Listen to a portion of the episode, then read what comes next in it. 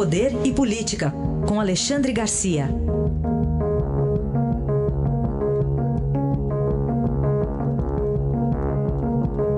Alexandre, bom dia. Bom dia, Raíssa. Bom dia, Carolina. Bom dia. Ainda é um assunto da semana passada, mas é, você entendeu, você estudou os, as quatro horas de voto do ministro Dias Toffoli? Olha, cada vez mais a gente, a gente desentende o que aconteceu. Uh, parece que a gente começa a entender, depois volta atrás. Quatro horas em que ele gastou a voz dele, né? e gastou certamente a nossa paciência, lendo aquele voto imenso que parecia uma justificativa. A gente fica pensando, falava tanto de lenda urbana, né? Se ele, no fundo, no fundo, o Dr. Freud explica, não estava tentando uh, se defender, né? Porque ele já se defendeu antes ao, ao interditar e a mandar recolher a Cruzoé, né?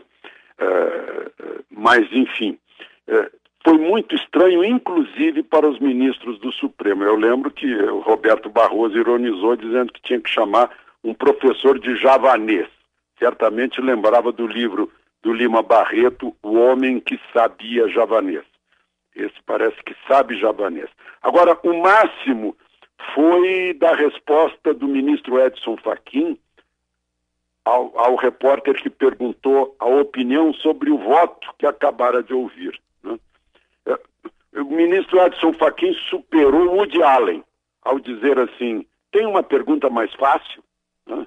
algo mais fácil do que dar opinião sobre o voto que acabou de ouvir. Ele tampouco entendeu.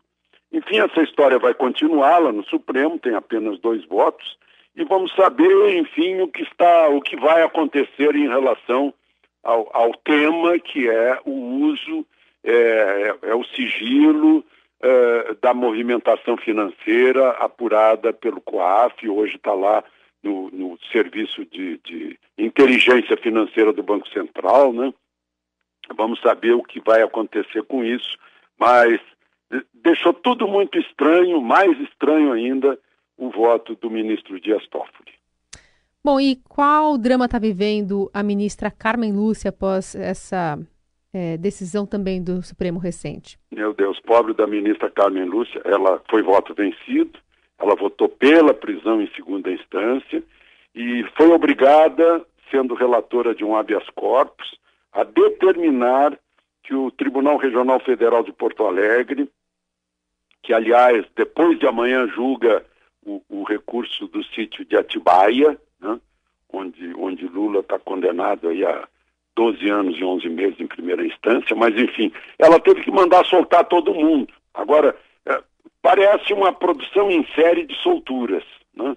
É, mas ela ressalvou que cada caso tem que ser examinado para evitar que a pessoa seja solta tendo uma prisão preventiva é, em vigor, por exemplo. Né? Aliás, a propósito disso, é, é, bom lembrar o que o Estadão pesquisou no, no Congresso Nacional, em que há sim já uma maioria uh, a favor da prisão na segunda instância, né? Segunda última, na verdade, a última instância na, na, na no exame das provas, né? é o Tribunal de Recursos. Apenas 56 se declaram contra, num total de 594 congressistas. Né?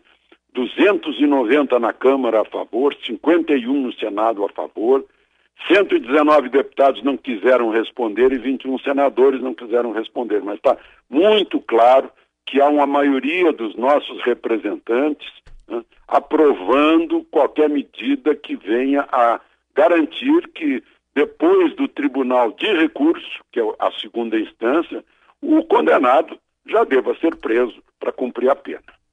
A gente finalizar, Alexandre, morreu um homem que fez uma pergunta para um presidente da República que mudou a história do país. Mudou o país. O Toniquinho de Jataí. Né? Ah, aqui em Brasília todo mundo sabe quem é. Eu, eu vou contar a história de novo, porque para, para que as pessoas saibam quão importante foi a participação de um único homem num comício de Juscelino quando era candidato a, a presidente da República. Foi no dia 4 de abril de 55 em Jataí choveu, ficaram abrigados uh, no telhado de uma, de uma revendedora de automóveis, Juscelino estava na carroceria de um caminhão fazendo discurso, e o Toniquinho, que tinha 29 anos, era um corretor de seguros, mas estava querendo ser advogado e havia lido a Constituição, que era de 46, pediu uma parte, né? E perguntou a Juscelino, o, o, candidato está prometendo cumprir as leis e a Constituição, mas a Constituição de 46, no artigo 4 do, do, das disposições transitórias, diz que a capital do país será transferida para o Planalto Central. O senhor vai cumprir isso? E o próprio Juscelino conta que, surpreendido pela pergunta, tomou a decisão ali na hora mesmo de fazer a promessa de construir a capital. Né? Isso mudou o país. O país era, um, era uma, uma nação presa ao litoral. Avançou para o interior né? e do interior do país está tirando a sua riqueza hoje.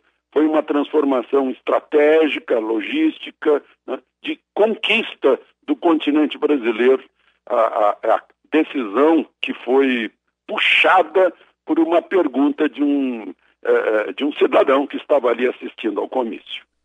Análise e história aí com Alexandre Garcia, que volta amanhã ao Jornal Dourado. Obrigado, até amanhã. Até amanhã.